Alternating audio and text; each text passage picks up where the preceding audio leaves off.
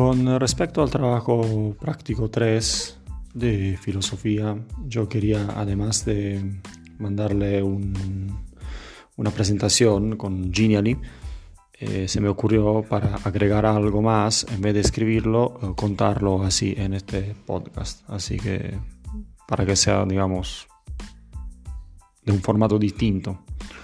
Así que acá voy a agregar algunos comentarios personales, extras, por decirlo de alguna manera.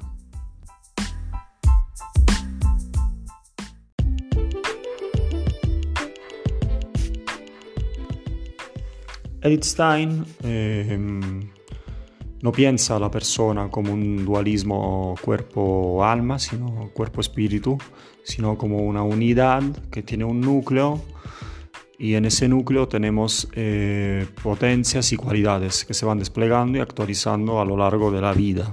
Por eso es un... Um,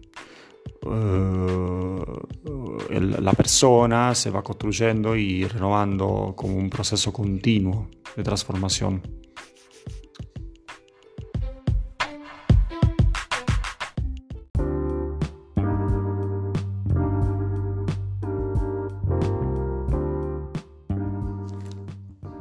Y con respecto a, la educación y a la labor docente eh, en relación a la, a la obra de Edith Stein, hay algunos conceptos que me gustaría resaltar en este podcast que no puse en la presentación por cuestiones de espacio, digamos.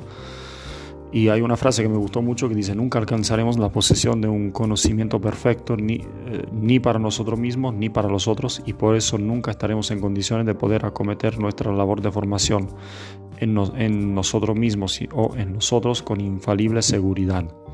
Y eso tiene mucho que ver con una grieta, acá en Argentina es muy, muy popular esa palabra grieta, entre los docentes de antes y los docentes que somos nosotros ahora como menos viejos, por decirlo de alguna manera, porque eh, y, esta visión que tiene Stein me parece muy actual y es muy importante remarcarla en este contexto, sobre todo de crisis sanitaria que estamos, que estamos viviendo, eh, porque ya no somos nosotros los, eh, los dueños del saber. No solo por la crisis sanitaria, pero básicamente con la llegada de Internet. Lo que nosotros enseñamos, yo siempre digo que son saberes, contenidos googleables. Los chicos pueden poner en Google lo que quieren buscar, esos contenidos que quieren estudiar y lo estudian sin que hace falta mi persona. Entonces yo creo que ahí el rol del docente, en base a cómo nosotros vemos la sociedad, cómo nosotros pensamos el ser humano, tiene que ser distinto a como era antes. Y ya no es te paso los conocimientos para que vos seas una mejor persona, no, sino que tenemos que hacer un, labor, una, un trabajo en conjunto en donde yo transmito cierto conocimiento, pero a la vez también me voy formando, ¿no? Y ahí se vincula un poco esa, se relaciona un poco esa idea de Edith Stein de formarse y autoformarse. Y yo creo que tiene que ver también con esa cuestión de ver al rol docente de manera distinta como se pensaba antes y como en algunos casos se sigue pensando hoy mismo.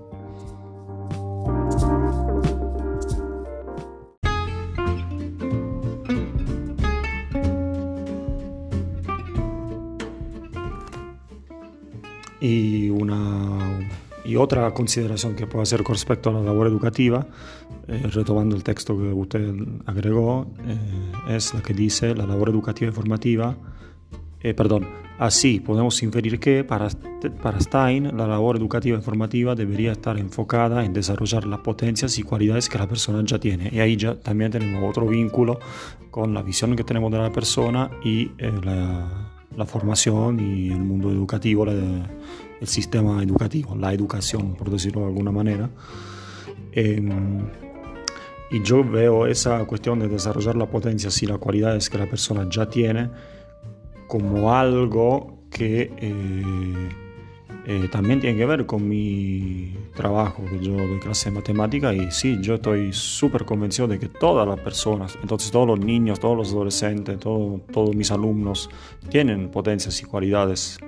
Eh, lo que pasa que a veces, muchas veces no se dan cuenta de lo que tienen. Entonces por ahí yo a través de la matemática pienso que puedo ayudarlos a, a, que ellos vean las cualidades que tienen y que la puedan desarrollar para ser mejor personas y como ya puse en el Genially, para, para ser ciudadanos críticos, porque en definitiva de eso se trata, formar ciudadanos críticos que puedan mejorar la sociedad. ¿sí? Y, y eso me parece fundamental.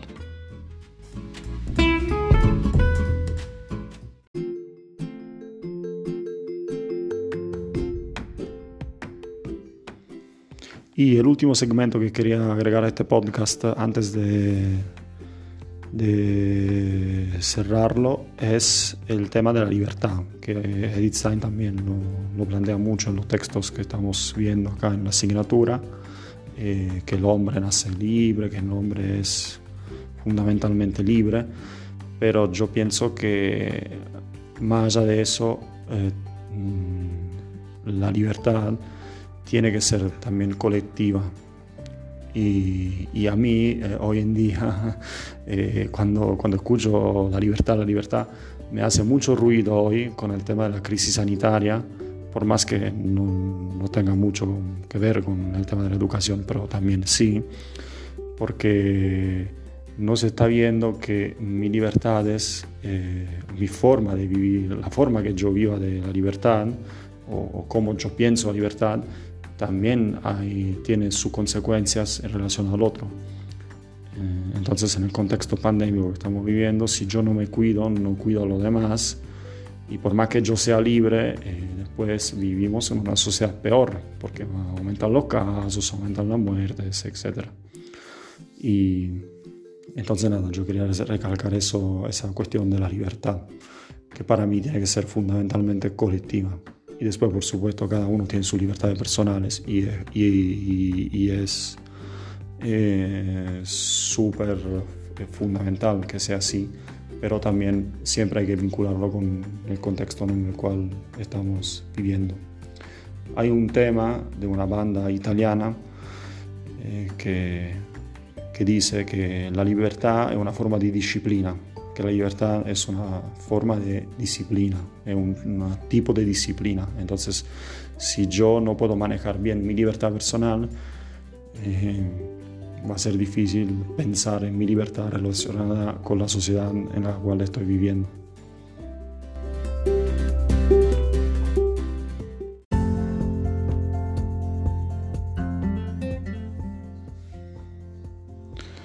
Bueno, acá termina mi podcast, espero que sirva para mi trabajo práctico. Eh, la idea era cómo hacer una extensión de la presentación que hice con Genially.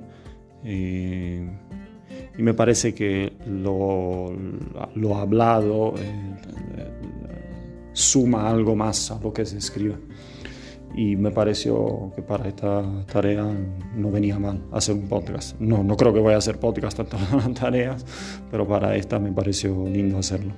Así que bueno, nada, muchísimas gracias y estamos hablando.